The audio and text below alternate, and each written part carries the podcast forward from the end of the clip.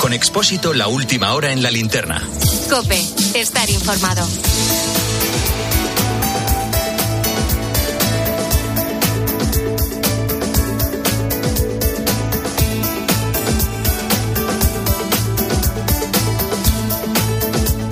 Te resumo la actualidad de este miércoles en varias claves. Primera, los transportistas piden al gobierno que asegure que se puede circular libremente por las carreteras a pesar de las protestas de los agricultores.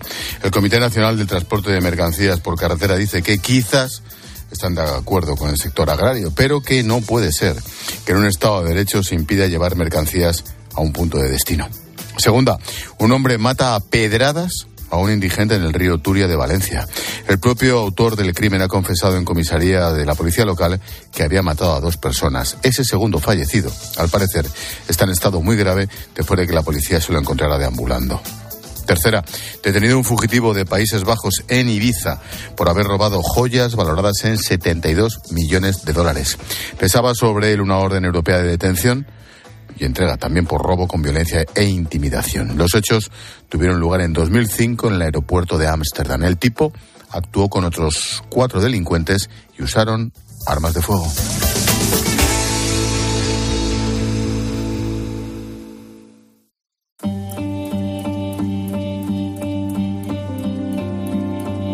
Escuchas la linterna. Con Expósito. Cope, estar informado. Quiero que escuches estas palabras. Tractorada, amnistía, Puigdemont, fachosfera. Seguro que durante estos días has podido oír algunas de ellas porque forman parte de la actualidad, de las noticias que damos en cada programa. Bueno, hoy en estos minutos nos salimos completamente del carril, pero vamos a hablar de un tema muy importante. Nos vamos a un colegio cualquiera.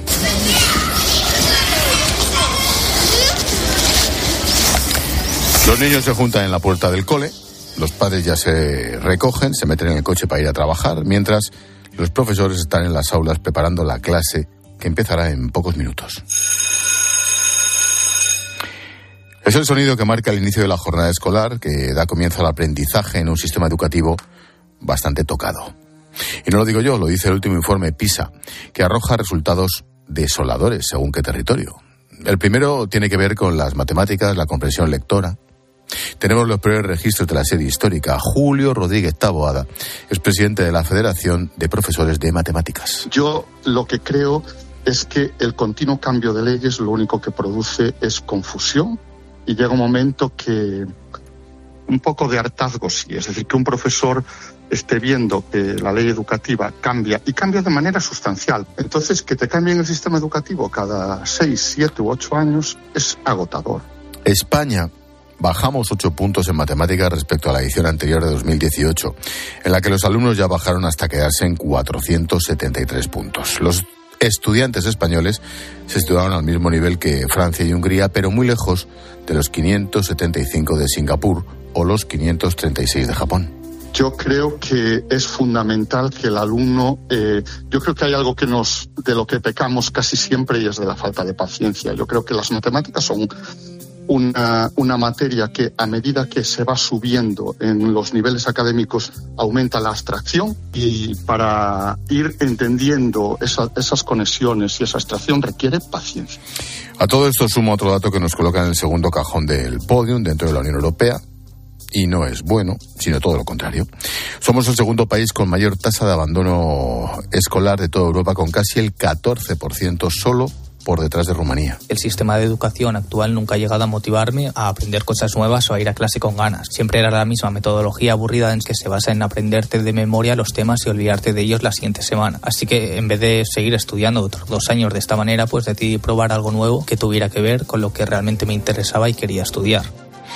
Alex tiene 21 años. Cuando terminó la educación secundaria obligatoria tenía claro que no quería seguir. Forma parte del 26% de jóvenes con edades comprendidas entre 20 y 35 años que decidieron abandonar los estudios obligatorios.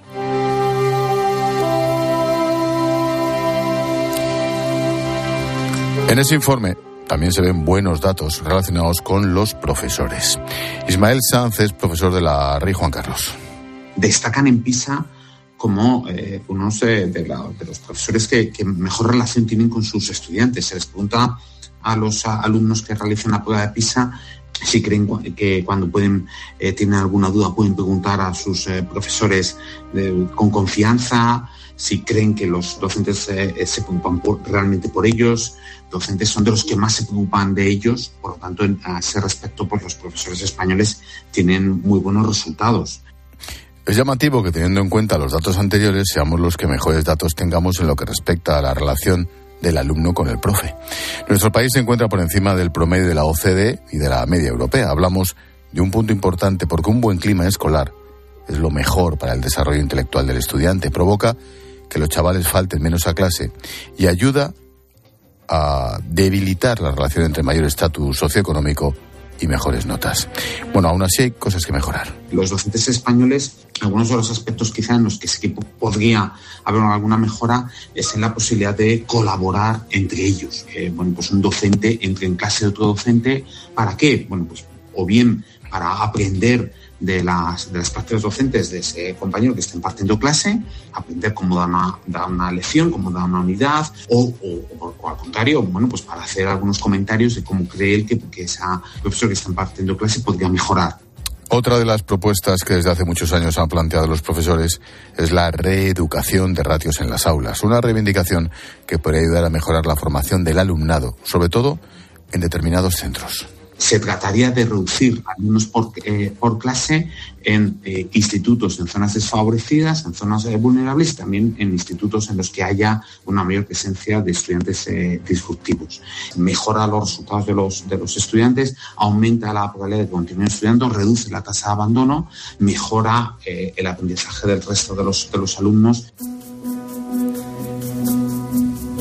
Los cambios en el mundo educativo están provocando que los docentes tengan que adaptarse para responder a las nuevas necesidades, claro. Por eso, Ismael cuenta que es necesaria una formación que ayude a combinar diferentes tipos de enseñanza. Es importante utilizar muchas metodologías distintas en, las mismas aulas. No se puede centrar toda la metodología en prácticas docentes tradicionales, como es la, enseñanza magistral, la, la lección magistral, ni tampoco toda la, enseñanza en prácticas eh, modernas, como el trabajo en, grupos, los, aprendizajes basados en proyectos o, la clase invertida. Todas las metodologías tienen ventajas y, inconvenientes. Por eso es bueno combinarlas todas la formación continua es un pilar importante en la carrera de cualquier profesional educativo. Pero ¿de qué manera se puede preparar un docente? ¿Cuáles son los retos? Hoy hablamos del reciclaje en los profesores.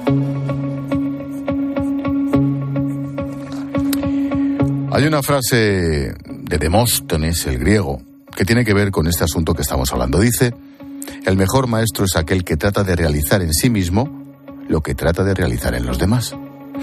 Razón no le falta porque cuando un profesor se forma y quiere formarse consigue mejorar mucho más el rendimiento de los alumnos.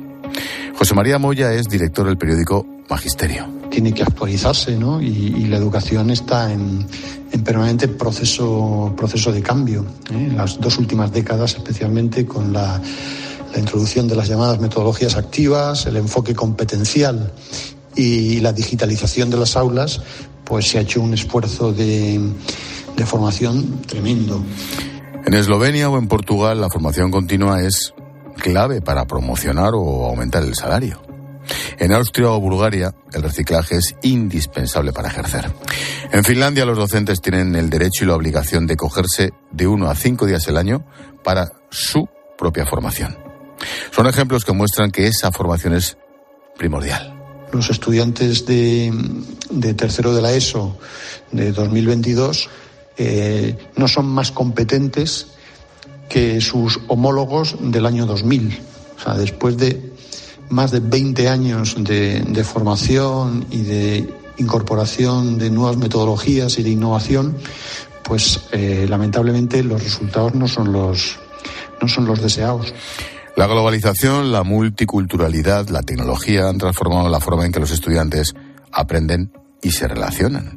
Por ejemplo, José María nos, nos señala dos temas a los que los docentes deben adaptarse son lo que tenemos para, como en cualquier sector, pues para actualizarse, como decía antes, y para responder a las demandas. No sé, ahora mismo, por ejemplo, hay dos cuestiones que están sobre la mesa, los dos temas eh, de, agenda informativa, que son eh, pues la incorporación de la inteligencia artificial en las aulas o los problemas de salud mental de los menores. Bueno, pues sobre esos dos temas los profesores se están formando y tienen que formarse.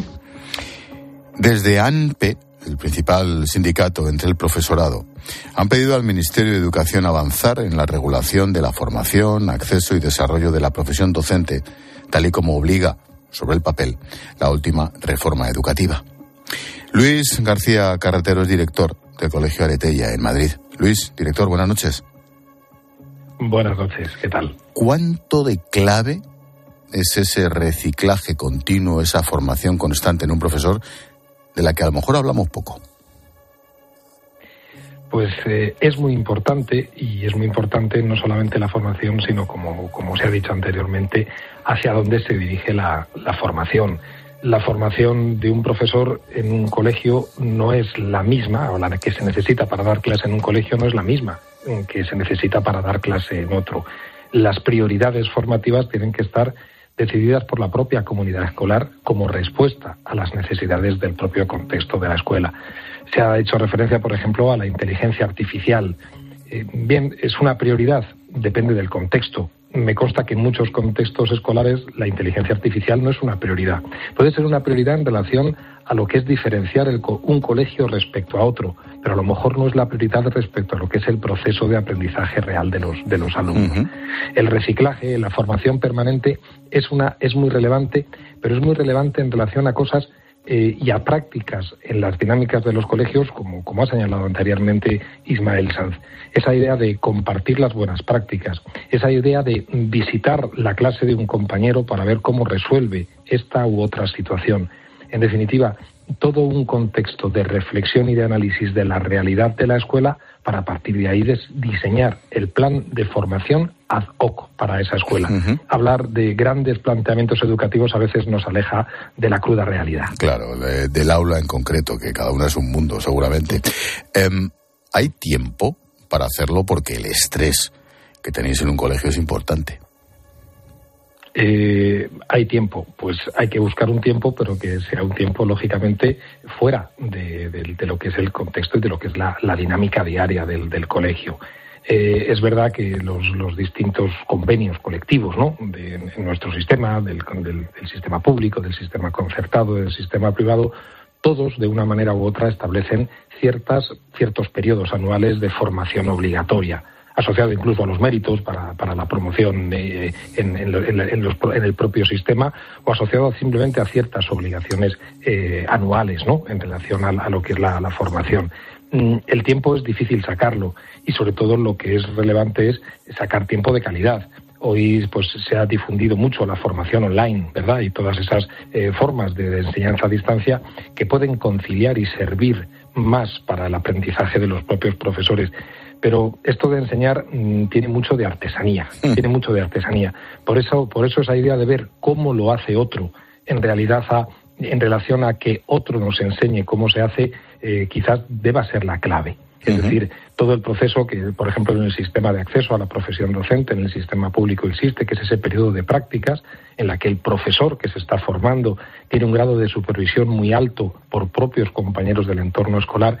Esa es una de las claves de la formación a enseñar se aprende enseñando y se aprende viendo cómo otros enseñan.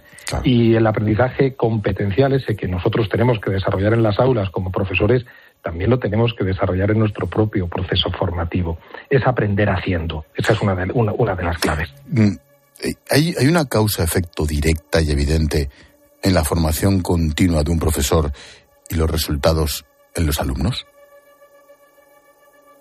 eh, mm, es difícil dar una respuesta. Es decir, hay una realidad que eh, existen profesores muy formados, con mucha formación, con mucha titulación, y no necesariamente son los mejores profesores. Es decir, ahí tenemos la, diatriba entre qué es más relevante, la formación del profesor o la vocación del profesor.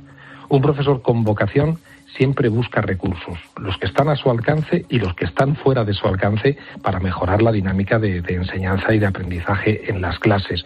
Eh, verdaderamente la vocación del profesor es lo que mueve el proceso de enseñanza y posiblemente es lo que más impacta en el aprendizaje de los chicos. Se ha hecho referencia en los testimonios anteriores también eh, a ese clima de aula, ¿verdad? A esa interacción profesor-alumno. Esos son claves que no debemos, que no debemos despreciar, eh, porque la ciencia tiene mucho, perdón, la, pedagogía, la enseñanza tiene mucho de ciencia y tiene mucho de arte. Parece que la formación la asociamos a la ciencia, pero es el aplicar la ciencia al contexto de aula es la clave del éxito y es la clave del progreso de los alumnos. Y una última cuestión, que no sé si tiene que ver directamente con este asunto de la formación continua de los profesores o nos metemos en otro berenjenal. Y te pido brevedad, Luis. ¿Ayuda poco mm. que en España tengamos tantos sistemas educativos y tantas leyes cada dos por tres? Me pides brevedad, es, algo, es algo complejo, ¿no? En relación, en relación a la pregunta. Eh, evidentemente no ayuda nada evidentemente no ayuda nada, no ayuda nada, no ayuda nada porque sobre todo confunde, confunde en relación a las prioridades y confunde en relación a mm, la propia, el propio análisis del trabajo del profesor. ¿Qué es lo relevante? La ley primera me dice que es una cosa, la ley segunda me dice que es otra, la ley tercera me dice que es otra tercera cosa. Y en todo ese proceso hay un montón de formación que se ofrece a los profesores para adaptarse a esos nuevos sistemas que sabemos que es formación efímera, que tiene una fecha de caducidad. Eh, ese pacto de Estado mm, por la educación es una prioridad política a la que no estamos atendiendo con la intensidad, con la atención y con el rigor que, debiéramos. Luis García Carretero, director del Colegio Aretella, en Madrid, a seguir formándose. Gracias, Luis. Pues gracias a vosotros por vuestro interés y un cordial saludo. Buenas noches. Vamos a hablar de uno de esos sistemas, de uno de esos cursos de formación, conocido comúnmente como el MIR educativo. Me decidí a, elegir este máster porque reconocí en mí que no estaba consistentemente formado tras haber acabado la, carrera en la universidad y buscaba eh, algo que me ayudara no solo académicamente, sino que me hiciera también crecer a nivel humano. Has escuchado a Alberto, uno de los 16 alumnos que están estudiando este máster que ha arrancado ya. participan hasta ocho colegios concertados de la Comunidad de Madrid y la Universidad Francisco de Vitoria, que se encarga de la formación teórica. Preparamos lecciones, eh, programamos, tenemos reunión de claustro, tenemos, podemos asistir a tutorías, etcétera. Pero sobre todo, eh, a mí lo que más me está ayudando de mi tutora es que me está, me está haciendo mirar al alumno, ¿no? me está haciendo entender, llegar hasta el fondo de, de lo que el alumno necesita. ¿no? Los estudiantes de magisterio acaban con un título de máster, algo que normativamente solo está previsto para secundaria, un año de prácticas pagadas más de lo habitual, una ayuda que sirve para poder mejorar de cara a lo que se van a encontrar en, en la vida real. Es reflejo de lo que un alumno como yo necesita, ¿no? de lo que los jóvenes de hoy eh, estamos esperando, que son adultos que nos ayuden en primer lugar, que nos eduquen a nosotros, ¿no? que nos hagan crecer para que así nosotros podamos, como consecuencia, eh, educar, podamos ayudar a crecer a nuestros alumnos.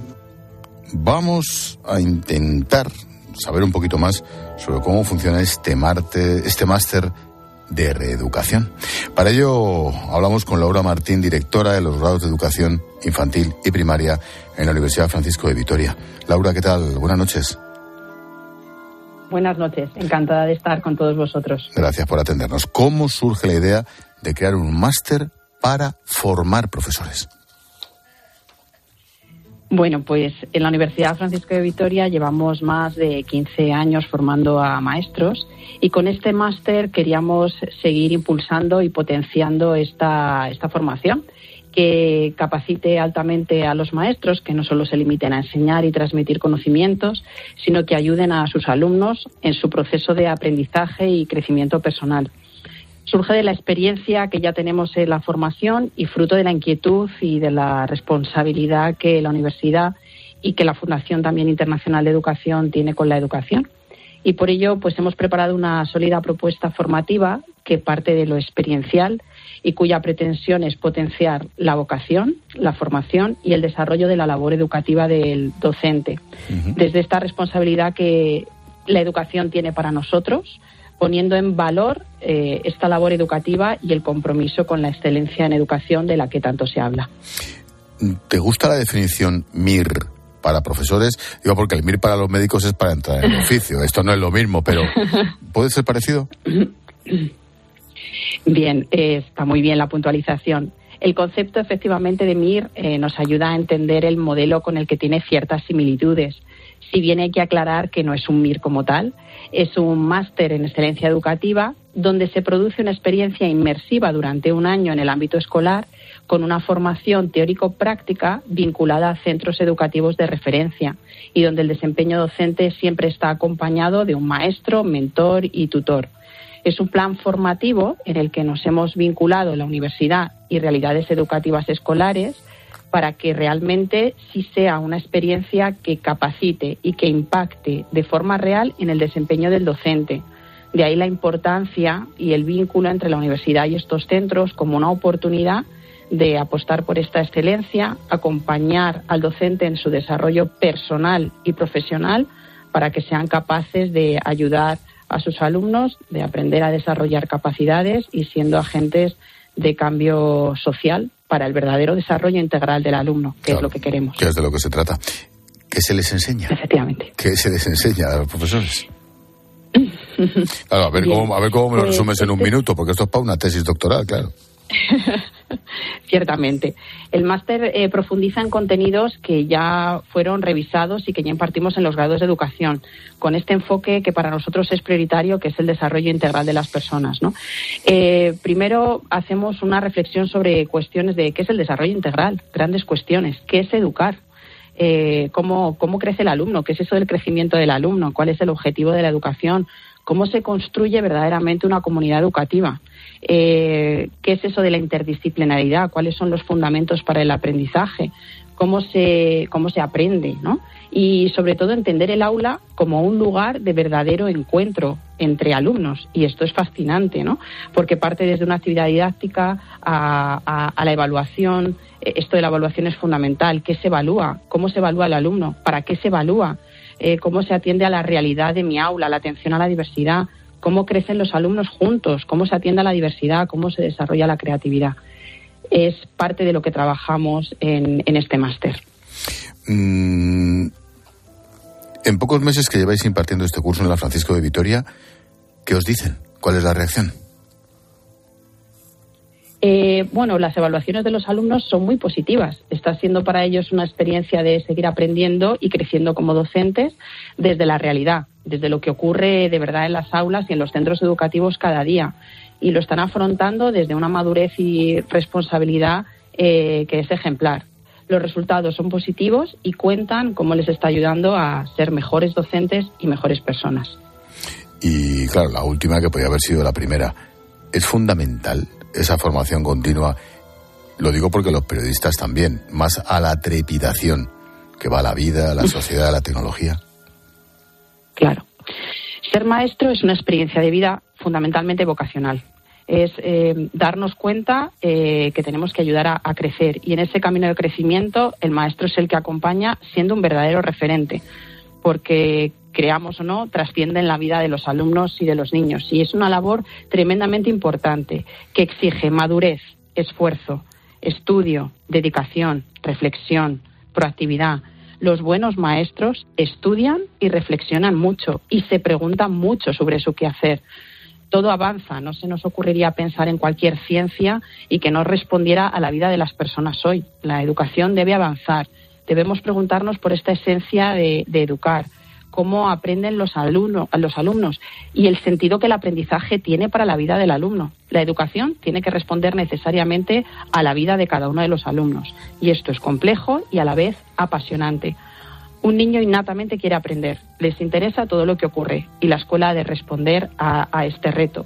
Porque además, eh, lo estábamos viendo antes, el alumno aprende en comunidad, no aprende en solitario, aprende en un aula junto a sus compañeros con los que cada día vive experiencias y la escuela debe generar espacios de aprendizaje en comunidad, donde los alumnos puedan aprender, preguntarse, buscar, indagar, investigar, crear, diseñar, compartir. Es una oportunidad para aprender y crecer juntos en un aula, ayudándose, colaborándose, en definitiva disfrutando de aprender juntos. Y para esto es fundamental que el maestro permanentemente se pregunte por su labor docente, que siga estudiando, que se reflexione, que se pregunten cómo ser mejor maestro, cómo entender mejor a sus alumnos, cómo ayudar a las familias. Es fundamental. Pues tomo nota, porque todo lo que has dicho vale para el periodismo. Laura Martín, directora de los grados de educación infantil y primaria en la Universidad Francisco de Vitoria. Gracias por la clase particular, Laura. Muchas gracias a vosotros. Adiós. Encantada. Hemos hablado de la importancia que tiene el reciclaje y la formación continua del profesorado, un aspecto fundamental para que puedan enseñar de forma eficiente y efectiva, claro. Ejemplos que sirven para poder mejorar en un informe PISA que nos ha dejado un poquito planchados.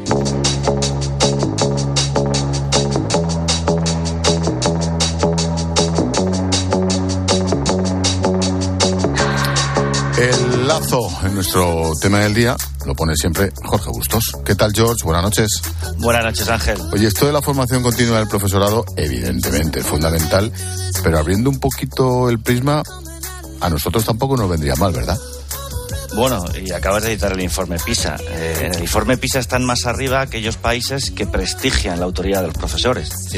No hay ningún secreto en la educación, está inventada desde hace, desde hace siglos, te diría.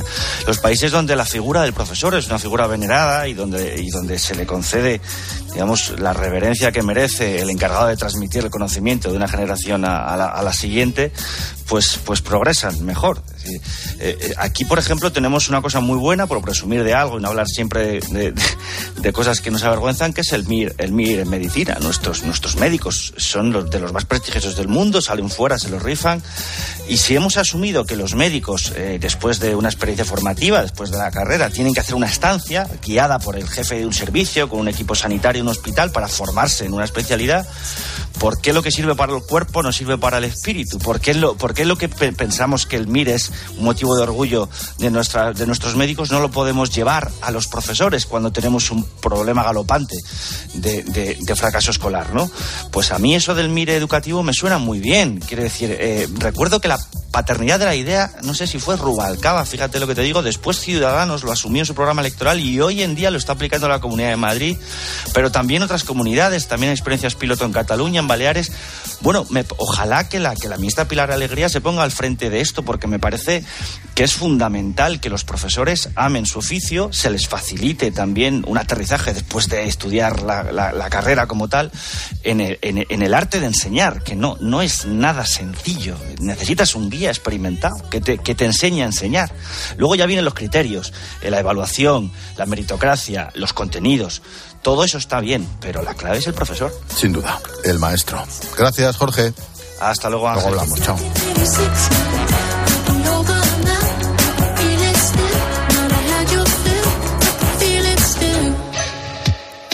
Hola, Palón. ¿Cómo estás? Mensajito de mutua. Que llegas a casa cansado, cansada, a esta hora de la noche y resulta que la cisterna se ha estropeado. La lámpara del baño empieza a parpadear. Y encima el seguro de tu casa, oye, que no te atiende con esas reparaciones Qué pequeñas. desastre. Un desastre.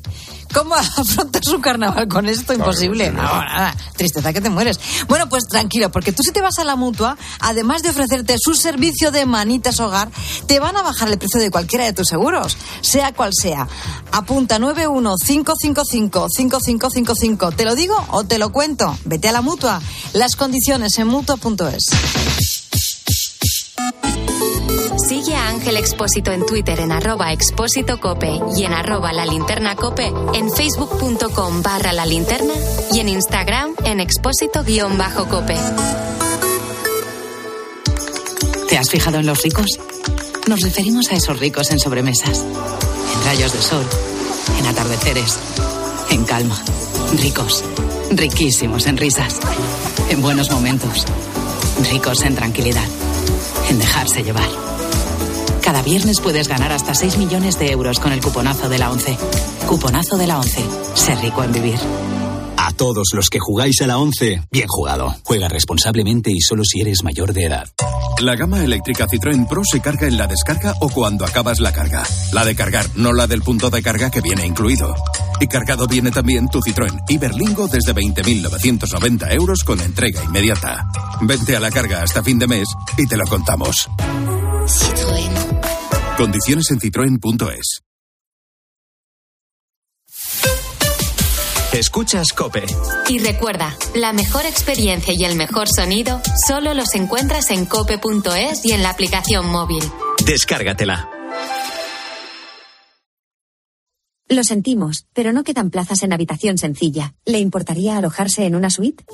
A que a todos nos gusta recibir más de lo que esperamos. Pues en Berti, además de tu seguro de hogar desde solo 78 euros, disfruta de descuentos en los servicios de reparación y reformas. Así, sin más. Calcula tu precio en Berti.es. Ahorra tiempo, ahorra dinero. Ayer que el final de esta peli es tan bonito, cuando ella está en el coche y le ve y está a punto de abrir la puerta, pero no lo hace. Es que en la vida lo importante es saber aprovechar las oportunidades. Hay coches que solo pasan una vez. Tu Citroën C3 desde 13.200 euros financiando y con entrega inmediata. Solo por esta vez y solo este mes. Citroën. Condiciones en citroen.es. Entonces me abraza. Y no hay lugar en el mundo en el que me pueda sentir más seguro. Soy Luis García Pie de Hierro, escritor y poeta. Este 14 de febrero te queremos desear feliz día de San Valentín. El corte inglés. En tienda, web y app. Esta temporada en Cope, el pulpo pone las calles desde la una y media de la madrugada. Y tienes que saber que en este programa de radio nos quedamos con historias humanas, historias positivas que son. Cuatro horas y media de radio en directo, cargadas de mensajes positivos, conectadas con la actualidad. En lo que te vas quedando dormido, te quedas un ratito con nosotros. Y luego también está toda la gente que está trabajando en este momento. Poniendo las calles, el programa de los ponedores, de los trabajadores nocturnos y de los noctámbulos por afición. Andrés, ¿cómo estás? Buenas noches. Buenas noches, pulpo. Mira, ahora mismo aquí en la panadería. Poniendo las calles, con Carlos Moreno, el pulpo.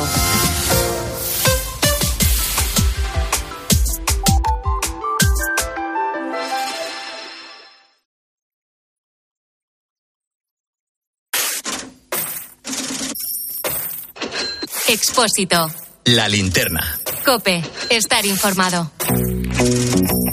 Entramos en clase de economía, segundo día consecutivo de protestas de los agricultores en las carreteras de España.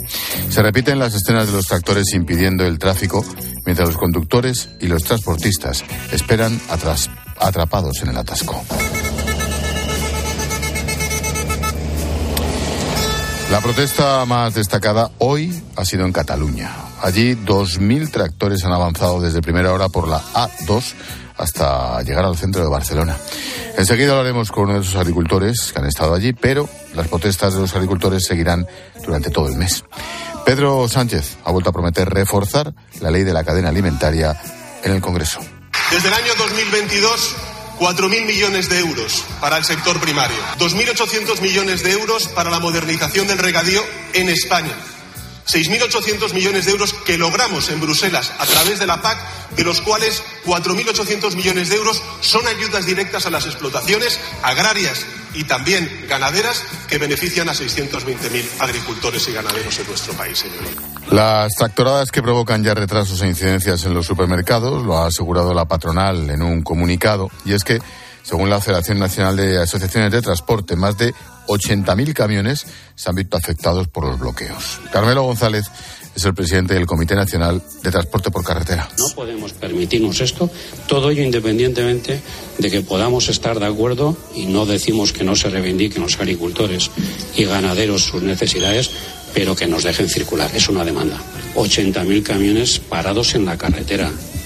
Son muchas mercancías y tienen que llegar a destino. La realidad es que no, se nos está impidiendo circular y no nos podemos permitir seguir así. Pilar García de la Granja, buenas noches. ¿Qué tal Ángel? Buenas noches. Oye, la pregunta del millón. ¿Tienen razón? ¿Los agricultores o los transportistas? No, no, en este, empezamos Los- por los agricultores. Los, agricultores tienen razón, claro, pero es que yo creo que están como todos, ¿no? O sea, hay un atargo generalizado por la burocracia, por las citas previas, por los seis meses para una cita en el médico, por esa subida de impuestos, de que todo sea más caro. Lo que pasa es que a los agricultores además les han recortado la PAC y están en un proceso como, como si, mm, si fuera un ERE gigantesco, ¿no?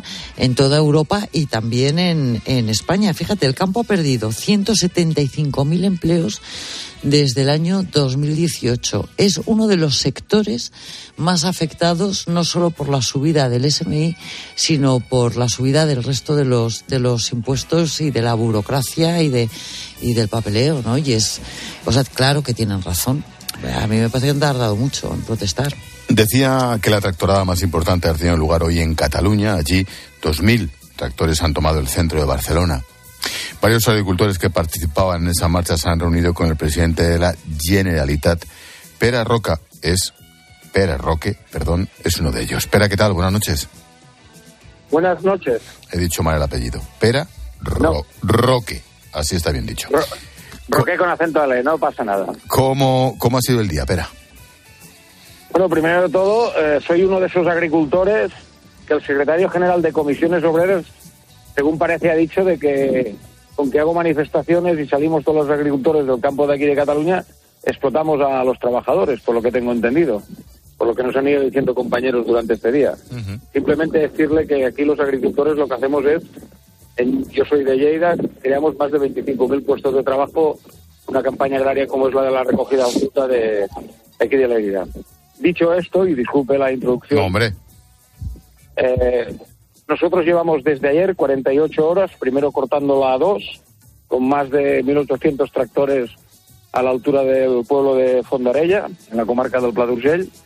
Y hoy de las comarcas de Lleida hemos bajado alrededor de 1.200 tractores, más 500 de Tarragona, más 500 de Gerona, más los que han venido propiamente de aquí de Barcelona, y alrededor de 2.000 tractores nos hemos juntado para decir lo que en toda España es un, un, un rumor, y más que un rumor yo creo que es un clamor, que es que los agricultores y ganaderos empezamos a estar muy cansados de toda la burocracia que nos viene marcada, sobre todo desde Europa, que evidentemente tanto el gobierno del Estado como el de las comunidades autónomas tienen que coger y empezar a plantar cara de una vez por todas a este macro Parlamento Europeo donde se decide de que nosotros tenemos que producir de una manera exquisita, que ya lo hemos hecho desde siempre, porque al final la producción agrícola de España es modélica a nivel mundial, pero en cambio después nos encontramos tomates que están producidos en Marruecos, aunque a Celedín Royal diga que sean españoles, nada tiene que ver de aquí.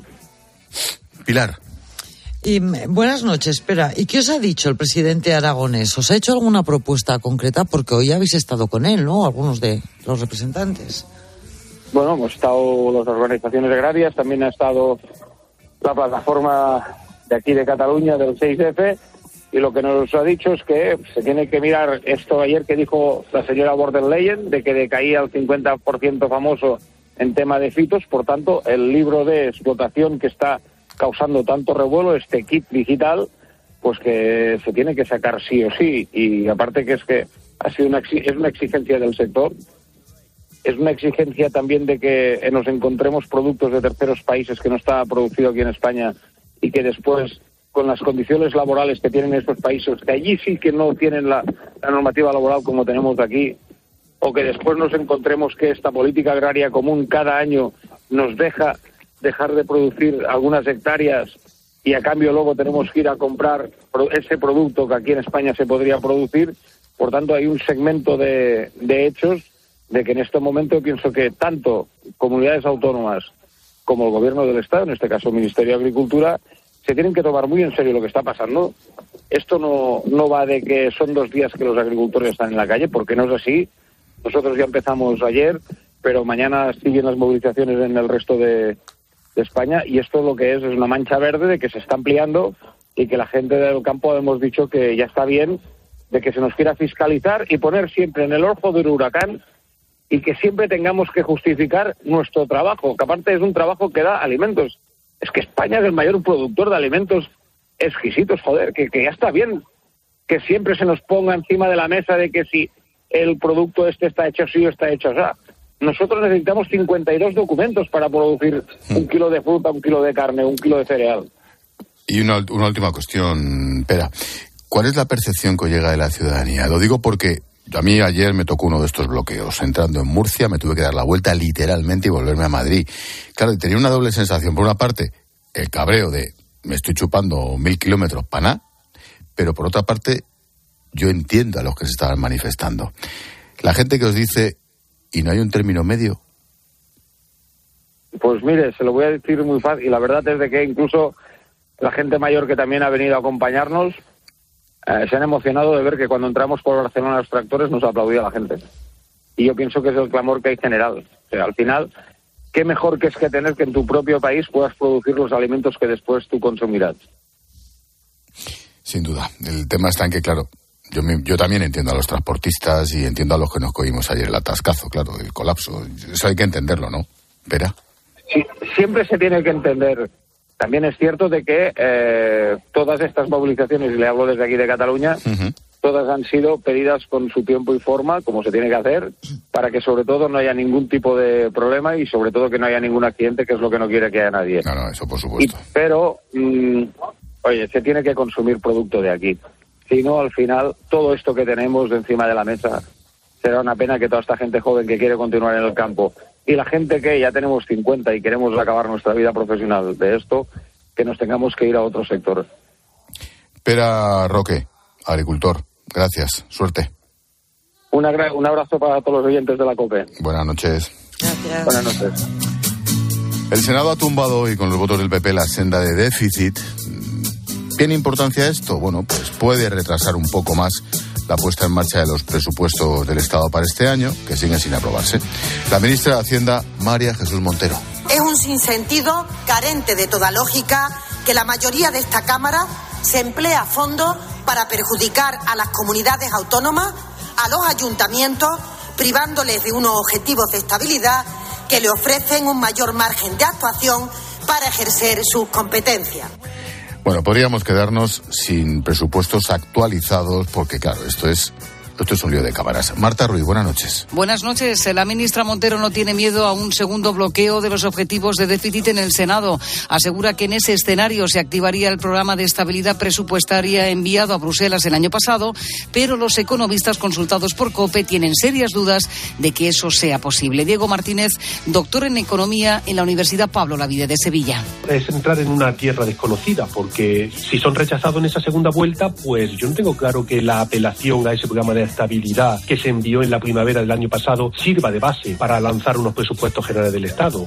Y no tener presupuestos no es una buena noticia en el año en el que Bruselas reactiva las reglas fiscales. Luego está la necesidad, las circunstancias económicas y en un proceso de consolidación fiscal, con reglas fiscales nuevas que se están culminando ya en la discusión europea, pues no es para dejar a la economía española sin presupuestos ni sin objetivos de disciplina fiscal. Bruselas vuelve este año a exigir que el déficit baje del 3% y la deuda del 60%. La española supera el 100% del Producto Interior Bruto. ¿Qué supone esta marcha atrás en la aprobación de los presupuestos, Pilar? Bueno, pues lo explicaba Marta, ¿no? Es un problema para el gobierno Ángel y serio. De momento se retrasa esa aprobación, regresa al Congreso en donde van a necesitar los votos de Junts que ahí está el problema. Y una vez que tengan los votos de Junts, volverá otra vez al Senado, que es a lo que se refería Marta y los economistas, ¿no? Si en esa segunda ocasión también votara en contra el, el Partido Popular, pues entramos en, en terreno desconocido. En todo caso, fíjate tú, aunque, aunque los presupuestos generales del Estado, que es la ley más importante de, del año, ¿no? De, de, del gobierno, porque de ellos depende la financiación de todo, se tengan que, que, que alargar, eh, no es tan mala noticia, porque efectivamente hay que empezar a cumplir las reglas de déficit y de deuda y estos presupuestos que presentaba la ministra Montero son los más expansivos, los de mayor gasto de la historia. Así que igual hasta ahorramos un poco. Termómetro de situación económica. La producción industrial bajó un 0,8% en 2023. En concreto, la caída del 0,8 registrada contrasta con los avances del 2,4 del 2022 y del 7, ojo, en el 2021. ¿Cómo lo ves? Mal dato, ¿eh? Bueno, es malísimo porque indica una desaceleración seria de, la economía y del consumo, ¿no? Solo funcionan, fíjate tú, los bienes de equipo, que en su mayoría son para la exportación, ¿no?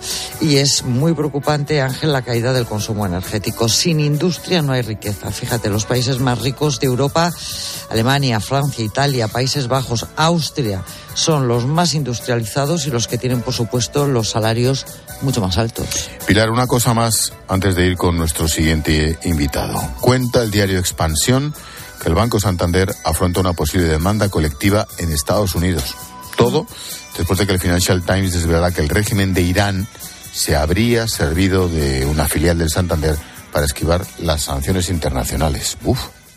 Sí, esto puede ser un lío, ¿no? Porque, porque se enfrenta efectivamente el Santander a esa posible demanda colectiva en Estados Unidos por esa famosa cuenta corriente de una empresa pantalla iraní que se llamaba Pisco y que en realidad lo que hacía era blanquear dinero del régimen. Es verdad que el Banco Santander desde el primer momento ha negado cualquier cualquier relación o conocimiento de, de, este posible lavado de, dinero de esta empresa. Es más, acabó su relación financiera con ella en el año 2021, pero al menos tres despachos de abogados en Estados Unidos habrían hecho un llamamiento ya para hacer esa demanda colectiva contra la entidad. Y en Estados Unidos estas cosas suelen ser serias.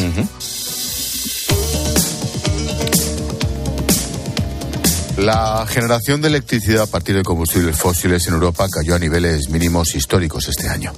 Las renovables se convirtieron en la columna vertebral, según datos del think tank Ember en nuestro continente el año pasado fue así. Para que te hagas una idea, las energías verdes alcanzaron una cuota récord del 44% de la electricidad, con la energía eólica superando por primera vez al gas. La nuclear sigue siendo la principal suministradora por ahora en toda Europa. Con estos datos en la mano vamos a hablar sobre el papel de las renovables y de la nuclear en un futuro cercano. Lo hacemos con Roberto Cabero, habitual experto energético. Roberto, ¿qué tal? Buenas noches.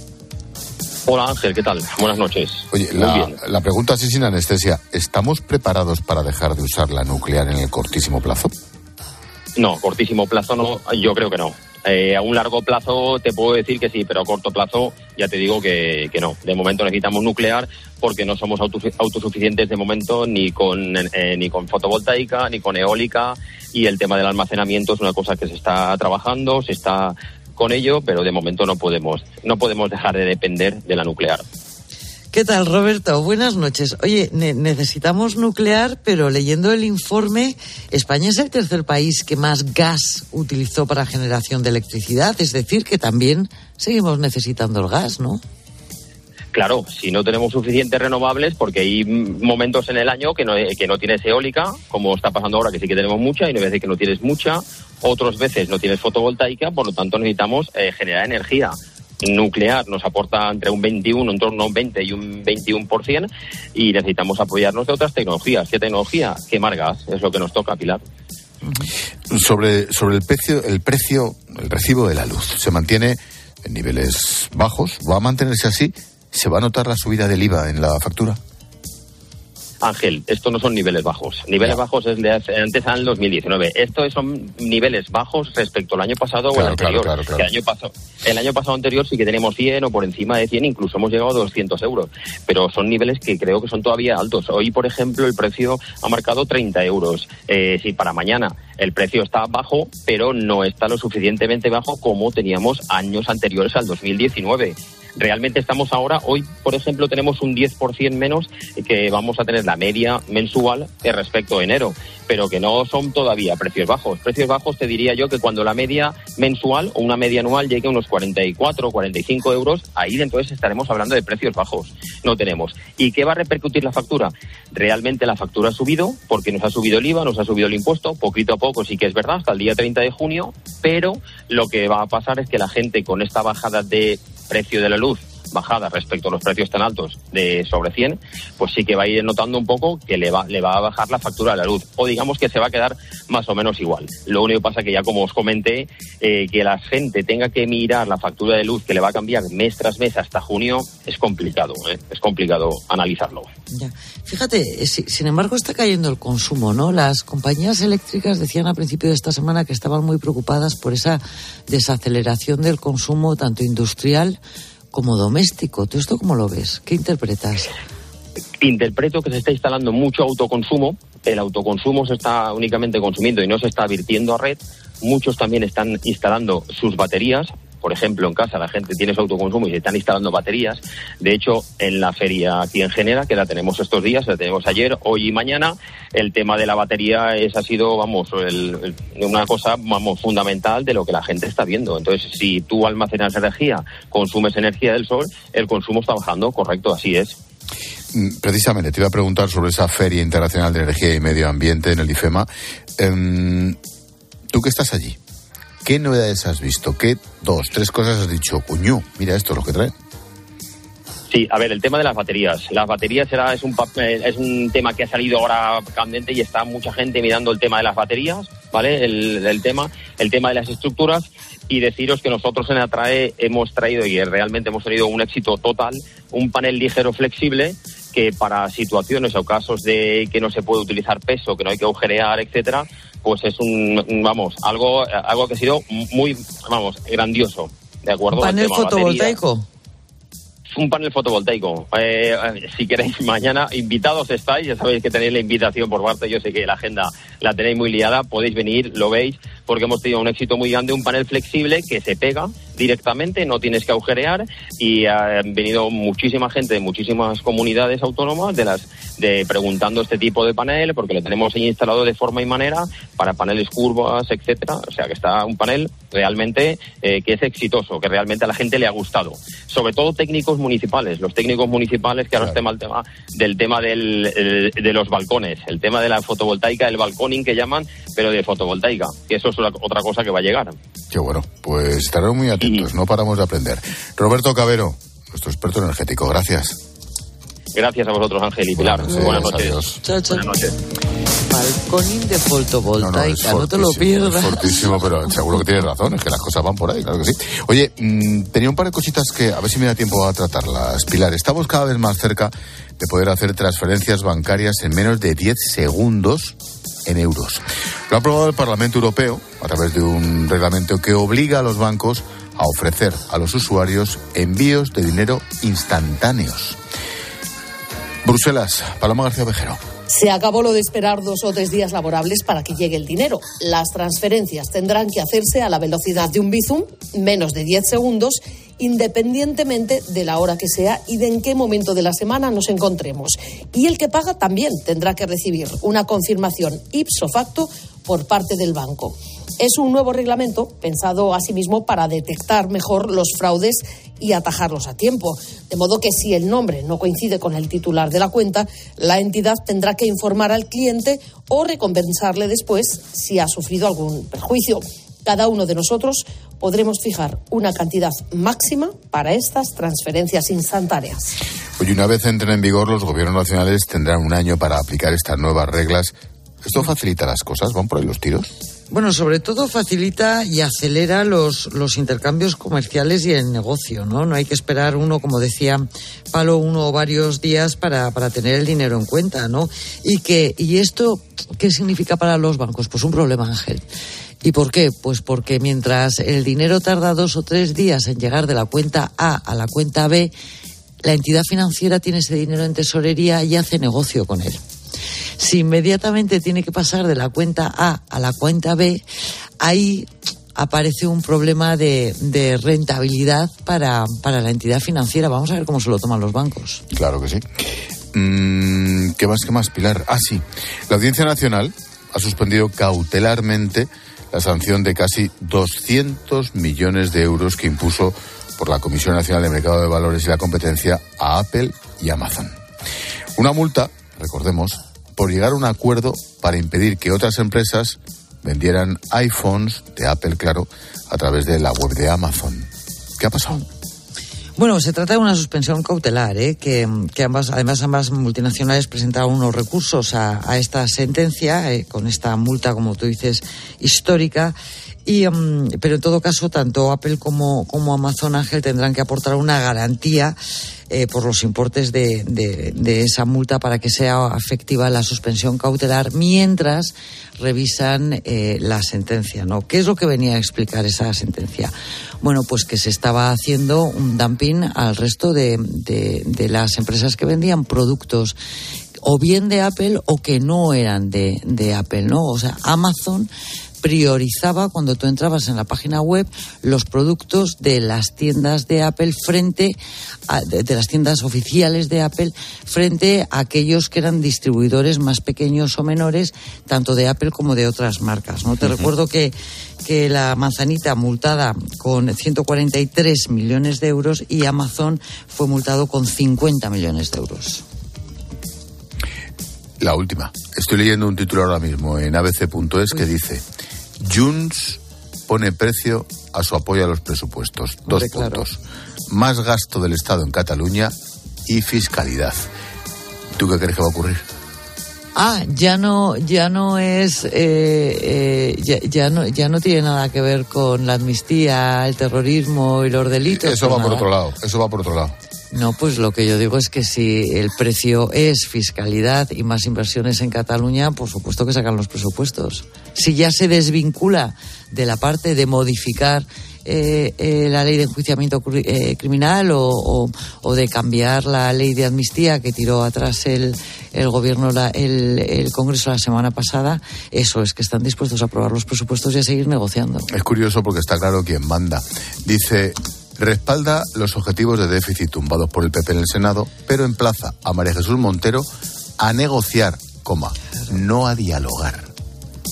Claro, claro. Bueno, ya eh, RC ya había pedido, ¿no? Y ellos también. RC 15 mil millones de, euros de quita y ellos habían pedido algo más, hasta 150 mil, ¿no? Creo, creo recordar toda, toda la deuda que tenía con el FLA eh, eh, Cataluña, aparte de, de, otras muchas cosas. Bueno, vamos a ver lo que pasa, pero lo importante de este titular de ABC es que Junts está desligando la negociación de la amnistía de la negociación presupuestaria. Eso significa que está dispuesto a votar que sí en el Congreso de los Diputados em, eh, los presupuestos generales del Estado. ¿no? Ya está, da vía libre al Gobierno para aguantar un año más. No quiero meterme en el café de mañana por la mañana que tenéis Carmen Bustos y tú con Herrera, pero es que el tema Rusia les está haciendo mucho daño. Y más, y más que le va a hacer. Efectivamente, de hecho, ya el Parlamento Europeo ha sido instado para, para investigar esa, esa posible relación. ¿no? Esa, es la clave. esa es la clave. Mañana más. Pilarín, gracias. Hasta mañana. A ti siempre. Chao.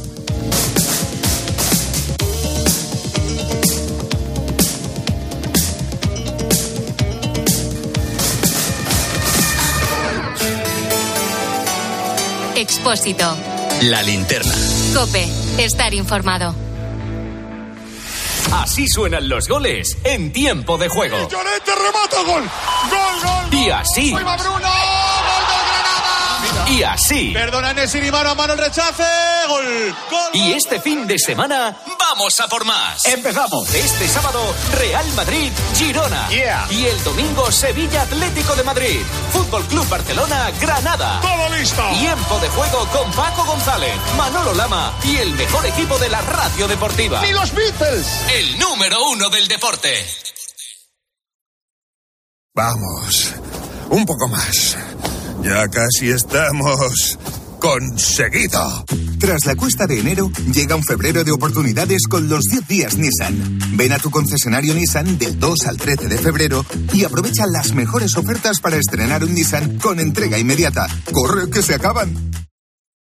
En Alquiler Seguro sabemos que cada cliente es único. Por eso estamos orgullosos de ser la primera empresa del sector en recibir la certificación AENOR de compromiso con las personas mayores. Horario preferente, más de 50 oficinas a tu disposición, gestores especializados y mucho más para que la edad no sea un obstáculo en tu alquiler. Alquiler Seguro, la revolución del alquiler. A los que no marcáis la casilla de la iglesia en la declaración de la renta. Nos encantaría enseñaros la labor social y espiritual que realizamos, pero en un anuncio de 20 segundos es imposible. Por eso os invitamos a un viaje, para que lo podáis ver con vuestros propios ojos. Reserva tu plaza en unviajeportantos.es. El próximo jueves 8 de febrero, Valencia es la capital de la farmacia y Mediodía Cope con Pilar García Muñiz estará allí para contártelo. La gran cita bienal que reúne a los farmacéuticos para avanzar en el futuro de estos profesionales sanitarios. Recuerda, jueves 8 de febrero en Mediodía Cope con el Consejo General de Farmacéuticos y el muy ilustre Colegio Oficial de Farmacéuticos de Valencia.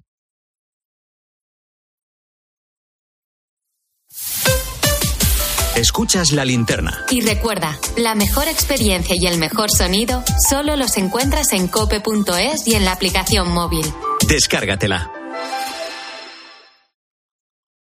Madrid no es cualquier ciudad. Madrid se siente diferente. Este 28 de abril, siente Madrid y ven a correr kilómetros de rock and roll que recordarás para siempre en el Zurich Rock and Roll Running Series Madrid. Disfruta de sus distancias, maratón, media maratón o 10 kilómetros. Últimas inscripciones en rockandrollmadridrun.com. Patrocinador principal Ibercaja. Vamos, un poco más.